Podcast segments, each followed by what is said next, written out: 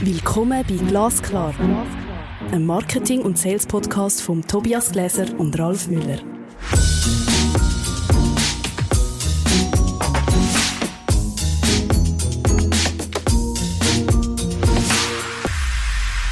Hallo Tobias. Hallo Ralf. Wir treffen uns ähm, zur Folge 40. HubSpot oder Hotspot? Wie bleibe ich mit Kundinnen in Verbindung? Das ist die große Frage. Also ich freue mich vor allem auf den Hotspot. Aber das ist jetzt kein Whirlpool. Oder? Genau, an den habe ich nämlich genau gedacht, auf den habe ich mich schon gefreut. Aber keine Angst, der Ralf und ich sitzen jetzt nicht im Hot, im Hot Tube oder so, sondern im Podcaststudio. Ja, wobei der Tobias natürlich schon ein bisschen auch jetzt gefragt ist. Ich fange einfach an. Was siehst du als größte Herausforderung in der Digitalisierung von Marketing und Sales? Also basierend auf deiner Praxis natürlich. Ich glaube, dass man weiß, dass man etwas verändern muss, aber vor lauter Bäumen den Wald nicht mehr sieht. Also man merkt, Digitalisierung äh, bedeutet, sich strategisch neu auszurichten, sich Gedanken zu machen, wie du ich mich in einer zunehmend digitalisierten Welt mich positionieren. Ich merke, ich muss irgendetwas in der Organisation, in Abläufen, in Prozessen, aber auch in Instrumenten, die ich einsetze, anpassen, justieren. Ähm, ich weiß vielleicht gar nicht mehr, mache ich das Richtige und mache ich das Richtige auch richtig. Und dann merkt man auch, dass die Arbeitsweise eine andere Form von Zusammenarbeit bedingt. Ähm, Transparenz äh, kommt führen, oder? Also wir schaffen Transparenz, wir brauchen das, das Schlagwort, das wir immer wieder hören, Agilität. Was bedeutet das? Wie bringe ich die Leute dort an, zu planen in einer nicht mehr ganz so weit ausplanbaren Welt? Vielleicht so. Und deine Rolle? Du bist so eine Art von Radar ich würde nicht sagen, dass ich Radar bin. Ich würde sagen, eher so ein Wegbegleiter dorthin, oder? Also helfen, sich strategisch richtig auszurichten. Also ich mit meinem Team logischerweise. Ähm, äh, dann auch zu schauen, wer ist mein Kunde, was ist das Angebot und, und was sind die richtigen Instrumente, um Kundinnen und Kunden auch zu erreichen und zu Verkaufsabschluss können zu führen. Wunderbares Stichwort. Wie erreichen wir denn unsere Kunden oder Erreichen wir sie jetzt mit digitalen Prozessen, Praktiken besser, als wir das vorher getan haben? Oder ist es vielleicht umgekehrt, dass wir uns zu sehr mit der Technologie beschäftigen und den Kunden aus den Augen verloren haben? Ich glaube, teilweise besteht schon ein bisschen Gefahr, dass man eine neue Technologie hat und sagt, jetzt haben wir es. Oder jetzt haben wir irgendein Tool gefunden, das ist mega cool und das ist mir vielleicht auch ein bisschen blendet. Am Schluss geht es ja darum, eben auf die Kundin oder den Kunden zu schauen, was ist denn ihr Bedürfnis. Wir sehen klar, dass nach der Pandemie sich Bedürfnisse auch verändert haben. Also wir sind momentan wie so in einer Phase von Neukalibrierung. Oder? Gewisse Sachen gehen wieder, gewisse Sachen wollen wir aber vielleicht auch nicht mehr. Oder? Also wir wollen nicht zurück in die alte Welt, wir wollen in die neue Welt und die ist sich momentan ein bisschen am Kalibrieren. Also Kundinnen und Kunden wünschen jetzt gerade im B2B-Bereich wieder zunehmend auch physischen Kontakt, also analoge Touchpoints, ähm, vielleicht haben wir darum wieder so ein bisschen eine gewisse Hochzeit in, gewissen Branchen von, von Events und von, von Messen vielleicht auch. Ähm, also ich glaube, momentan müssen sich die Unternehmen überlegen, wie bleiben wir in Verbindung und was möchte die Kundin oder der Kunde überhaupt zurück und wo ist man eigentlich ganz wohl in der digitalen Welt und möchte die eigentlich auch nicht verlassen. Das heißt, Positiv gesprochen hat sich so eine Art von Wertschätzung eingestellt. Eine Wertschätzung gegenüber dem persönlichen Kontakt, aber auch eine Wertschätzung gegenüber Prozessen, die man lieber digital abwickeln kann. Mit dem Ergebnis wahrscheinlich, dass ich zielführender geworden bin in Sales und Marketing. Ist das richtig? Dem würde ich eins zu eins so beistimmen. Ähm, also wir haben plötzlich gemerkt, vielleicht auch, dass digitale Instrumente ebenso zielführend oder vielleicht sogar zielführender sind und dass man merkt, dass gewisse Instrumente eine analoge äh, ähm, Interaktion nicht können ersetzen können. Aber das ist für jedes Unternehmen unterschiedlich und vielleicht ist es auch nicht für jede Kundin oder Kunden gleich. Also das heißt, ich muss sicher meine, meine Kundenbasis analysieren und schauen, für welche Kunden ähm, sind welche Touchpoints in der ganzen Customer Journey relevant und welche eben sind es nicht mehr? Oder ähm, wie tut sich das auch unterscheiden von Kundin zu Kunde? Das heißt, ich muss segmentieren und möglicherweise mehr individualisieren. So weit möglich, wahrscheinlich. Mhm. Ja, würde ich schon sagen. Jetzt gibt es diese beiden großen Themen, Sales und Marketing. Haben wir ja schon öfters mal als Thema gehabt. Wie bekomme ich es denn hin, tatsächlich eine integrierte Vorgehensweise in in den gesamten Verkaufs- und Marketingprozessen zu erreichen? Ich glaube, also das Wichtigste ist mal grundsätzlich, dass Vision, Mission und so weiter in beiden Teams verankert ist. Also dass eigentlich beide Teams wissen, wohin geht die Reise, auf welchem Schiff sitzen wir und was ist der Kurs. Das Zweite ist, was ich heute nach 20 Jahren Marketingerfahrung würde sagen, es ist lohnenswert, eine gemeinsame Zieldefinition zu machen. Also das heißt, wir haben das Marketing- und das Sales-Team, dort vielleicht auch klären, was ist die Rolle, was hat eigentlich Marketing für eine Aufgabe, was hat Sales für eine Aufgabe, ähm, wo sind auch Überschneidungen? Oder wo, wo tut man zueinander andocken? Und dass man miteinander ein Ziel formuliert und das nachher für seinen Bereich sozusagen übersetzen.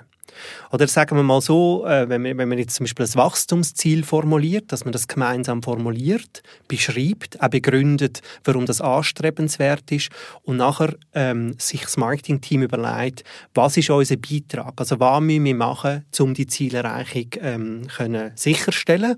Und das Sales-Team ebenso. Und dass man auch diskutiert, wie findet Kollaboration statt in, dieser Zielerreichungs, äh, in diesem Zielerreichungsvorhaben. Das ist ja bestimmt ein äh, nicht so ganz einfacher Prozess, weil ich glaube, in beiden Bereichen sind dann auch so wirkliche Alpha-Männchen oder Alpha-Tiere unterwegs, die eigentlich, wenn ich ein guter Verkäufer bin, dann weiß, habe ich doch eigentlich das Gefühl, hm, eigentlich brauche ich keine Unterstützung, ich kann das von selbst. Was ich eigentlich, worauf ich hinaus will, ist der Gedanke der Teambildung. Genau, also ich glaube, dass es um Smart geht, oder? Es geht um Datentriebenheit und es geht um Smartness. Und gemeinsam ist man einfach smarter, oder? Also, wenn ich nachhaltig Erfolg erzielen auch als Sales oder als Marketing, dann ist es gemeinsam einfach die bessere Lösung. Egal, ob, ich das, ob mir das gefällt oder mir nicht gefällt. Das ist rein rational. Oder? Also wenn ich Ressourcen gemeinsam bündle und Marketing beispielsweise vorher einen super Job macht, im richtigen Zielmarkt, mit den richtigen Instrumenten und ich nachher als Sales im richtigen Moment kann den Stab übernehmen und zum Abschluss führen. Oder umgekehrt, wenn ich nachher vorne, oder jetzt aus der Marketingperspektive, einen großartige Kampagne lancieren, nachher ich weiß, Sales greift nachher am richtigen Moment an, sind wir gemeinsam erfolgreicher. Das heißt, das unternehmerische Wachstum findet qualitativ und oder quantitativ definitiv eher statt, wie wenn ich im Alleingang ähm, den Markt bearbeite. Wow. Das, das ist total rational. Was für ein Plädoyer. Bumm. Und wie fange ich an? Was brauche ich dazu? ich würde sagen, in der, in, der, in, der, in der Mission, Vision, dass das klärt ist, in einer Zieldefinition und dann das auf Marketing abbrechen. Und ich glaube, ganz wichtig, der kontinuierliche Austausch. Also es braucht ein gewisses Ritual oder eine gewisse Regelmäßigkeit, wie sich Marketing und Verkauf tut, abstimmen und koordinieren. Also wir machen jetzt das teilweise mit Alignment Calls, also dass man einmal im Monat tut man sich kurz abstimmen und einmal pro Quartal tut man Daten auswerten im Marketing und Sales steht sozusagen wie als Gast mit dabei dass man hört, was machen die, gibt vielleicht auch Inputs aus Sales und in einer Sales-Auswertung ist auch wieder Marketing dabei, um das Verständnis auch für den ganzen Sales-Prozess zu erhöhen. Alles klar. Das heißt, es sind vor allem auch interne Strukturen, die gelegt werden müssen. Also, weil wir haben es ja mit Menschen zu tun. Genau. Und das wäre eben die strukturelle, die strukturelle Anpassung. Wie sieht ein Szenario aus, um Sales und Marketing zusammenzuführen? Ähm, du hast es im Prinzip schon beschrieben. Vielleicht kannst du noch ein paar Details gehen, ähm, was Datenbanken anbetrifft. Du weißt, ich bin bekennender HubSpotianer, oder? Ich finde, den Disclaimer muss man setzen. Ich bin HubSpot-Fan als, äh, als eine CRM-Plattform und, und ich bin überzeugt, dass das für viele oder einige Unternehmen eine spannende Lösung kann sein. Und zwar HubSpot ähm, also HubSpot ist eben eine CRM-Plattform, wo verschiedene Hubs beinhaltet. Also das heißt, sie haben ein Toolset für Marketing-Teams, ein Toolset für Sales-Teams, ein Toolset auch für Service-Teams. Ähm, auch ein Toolset für, das ganze, äh, für die ganze Webseite. Und das finde ich mal grundsätzlich sehr spannend. Also, dass, dass ich eine Lösung habe, wo eigentlich ähm, Lösungsspektren für alle Teams anbietet, das fördert Kollaboration. Also du musst dir vorstellen, wenn das Marketing-Team auf einer Lösung A ist, vom Anbieter was auch immer, und, und das Sales-Team wieder noch anders, dann haben wir schon wieder das Problem, dass die Daten so schwierig zum Zusammenführen sind. Hingegen bei HubSpot bin ich auf einer Plattform, wo die Datendurchlässigkeit einfach schon mal technologisch vorgegeben ist. Oder? Also das heißt, es arbeiten alle auf einer gleichen Plattform und durch das wird die Zusammenarbeit viel einfacher. Genau, also das mal so ein bisschen als Grundverständnis. Und es ist klar, dass natürlich das Toolset für das Marketing-Team anders ist wie für Sales. Also die brauchen ja andere Instrumente. Also Marketingaktivitäten sind ja anders wie Sales-Aktivitäten oder Service-Aktivitäten. Also dann ist es so, dass es ähm, die verschiedenen Garagen, in die ich einparke, die sind im Prinzip alle im gleichen Parkhaus. Ja. das ist sehr ein gutes Sinnbild, ja, würde ich so sagen, ja, genau. Und ich weiß immer, ähm, ich weiß immer, dass es eine gemeinsame Basis gibt, auf der ich vorgehe, also eine technologische Basis. Genau, du hast eine gleiche technologische Basis und was ich eben sehr attraktiv finde, dass man wieder auch ich zusammen lernen kann. Oder? Also wenn jetzt ein Marketing-Team wieder, ich weiß auch nicht, irgendeine Funktionalität entdeckt hat oder irgendeine Fachkenntnis aufgebaut hat, kann ich das wieder auch mit einem Sales-Team oder einem Service-Team teilen. Weil es ist ja logisch, in dem, in dem Ökosystem von HubSpot gibt es äh, eine gewisse Art und Weise, wie man etwas macht oder etwas angeht oder mit dem Support und so weiter. Auch da kann man wieder Know-how teilen und man geht eigentlich miteinander im Alignment in eine Marketing- und Sales-Transformation. Das haben die Jungs und Mädels von HubSpot sich ja ziemlich gut ausgedacht. Scheint äh, eine Zeit, eine angemessene Lösung zu sein für die Herausforderungen, die wir jetzt haben. Für welche Unternehmensgrößen gilt diese Lösung denn? Kann ich denn auch als Einzel-Solo-Unternehmen HubSpot in Betracht ziehen? Also wie jede so eine Software gibt es natürlich verschiedene Lizenzmodelle. Ich glaube, das ist klar. Und ich glaube, da kann ich jetzt nicht eine generische Antwort geben. Ähm, ich glaube, am Schluss muss man sich Überlegungen machen in einer, in einer, auf der Ebene von einer Vollkostenrechnung. Also ich habe natürlich jetzt über, in HubSpot auch viele Automatisierungsmöglichkeiten, sowohl im Marketing wie auch im Sales, ähm, wo mir natürlich operative Arbeit ja, wegnimmt oder wo mich entlastet oder wo ich gewisse Sachen nicht muss machen muss. Und meistens sind das ja Sachen, die man nicht gerne machen. Oder? Ähm, also ich würde das Ganze in einer Vollkostenrechnung anschauen und auch schauen, sehe ich Möglichkeiten, auf dieser Plattform auch mitzuwachsen. Also, dass ich mir nicht nur überlege, was kostet eine Lizenzlösung, und da reden wir jetzt gar nicht über HubSpot, das, sind ja allgemeine Gedanken, ähm, was ist das äh, Lizenzmodell von heute und mit welchen Kosten ist das verbunden und wohin wachsen wir und was bedeutet das in der Zukunft? Oder? Also ich glaube, das ist mal wichtig und da gibt es ja logisch auch wieder da, wie bei allen Plattformen, irgendwelche Bundles, äh, Kombi-Angebote und so weiter. Ähm, was ich einfach sehe, ist die Unternehmen, die wir zusammenarbeiten und die auf HubSpot gehen, wir wollen nicht mehr anders. Also ich glaube, etwas, was ich auch wichtig finde, äh, dass es funktioniert, dass Mitarbeitende gern auf dieser Plattform arbeiten, weil die Usability cool ist. Was man aber natürlich auch merkt, also ums Thema Datenstrukturierung, ums Thema Datenanalyse, ums Thema CRM auf- und ausbauen, das ist überall anspruchsvoll. Also, oder also wenn ich natürlich Tools einsetzen will, bedingt das auch etwas, dass ich nachher auch von denen kann äh, den maximalen äh, Mehrwert herausziehen kann. Aber das ist eigentlich auch wieder plattformenneutral, würde ich sagen. Mit welchem Zeitfenster muss ich denn rechnen, wenn ich jetzt anfange mit HubSpot? Bis ich praktisch in einem, in einem Stadion bin, wo ich sagen kann, das ist jetzt operativ einsetzbar, das ist die Zukunft. Oh, das ist sehr unterschiedlich. Das kann extrem schnell gehen bis ein längerer Prozess. Wir haben, also ich habe jetzt verschiedene Szenarien schon begleitet, wo man wie sagt, die ganze Organisation geht gerade drauf. Also dass man wirklich sagt, das Marketing, Sales und Service-Team geht gerade drauf. Also im Service-Team haben wir so das Thema Wissensdatenbanken, Ticketing und so weiter, oder, wo wir aus dem Service kennen. Ähm, also wo man miteinander auf, auf Plattform wechselt und dann habe ich aber auch äh, ähm, also schon ähm, Fälle gehabt, wo man ähm, iterativ auf die Plattform geht, also dass man sagt, hey, weißt, wir starten mal mit Marketing, fangen einfach mal das Thema Suchmaschinenoptimierung, das Thema Newsletter-Marketing, das Thema Pop-up-Formular oder was auch immer mit mit Marketing anfangen machen und Sales-Team kommt nachfolgend.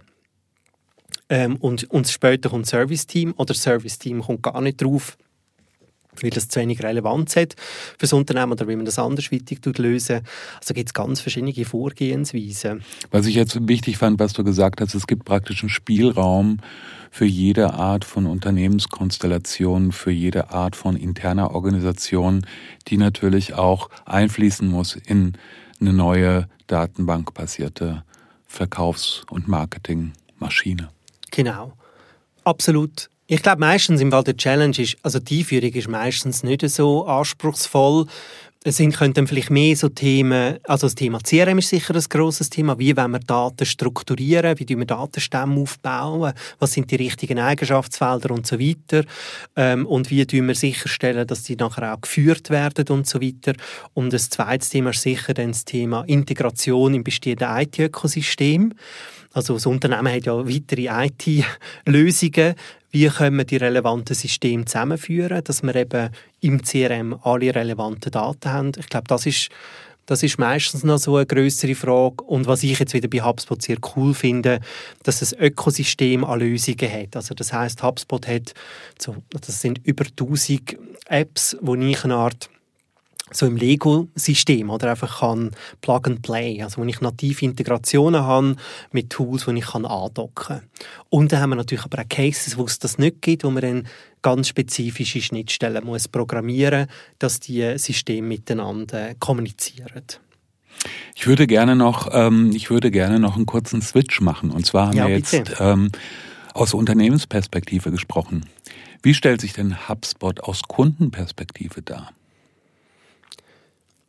Also du, du willst über Kundenzentrierung wahrscheinlich reden? Ja, nein, ich möchte darüber reden, wenn ich jetzt Kunde eines Unternehmens bin oder noch nicht Kunde. Wie ähm, merke ich, dass es eine Plattform im Hintergrund gibt, mit der ich erreicht mhm. werde, über die ich Informationen beziehe, mit der der Kundenkontakt ähm, langfristig sichergestellt wird. Das war die Frage. Also der reguläre Kunde, offensichtlich nimmt er das oder nimmt sie das nicht wahr. Also das ist nicht irgendwie, äh, also das, also das ist am Schluss Kommunikation, die rauskommt und ob jetzt die Webseite auf dem HubSpot CMS äh, gelöst ist oder auf dem anderen CMS, Kundin der Kunde äh, sieht das in dem Sinn nicht.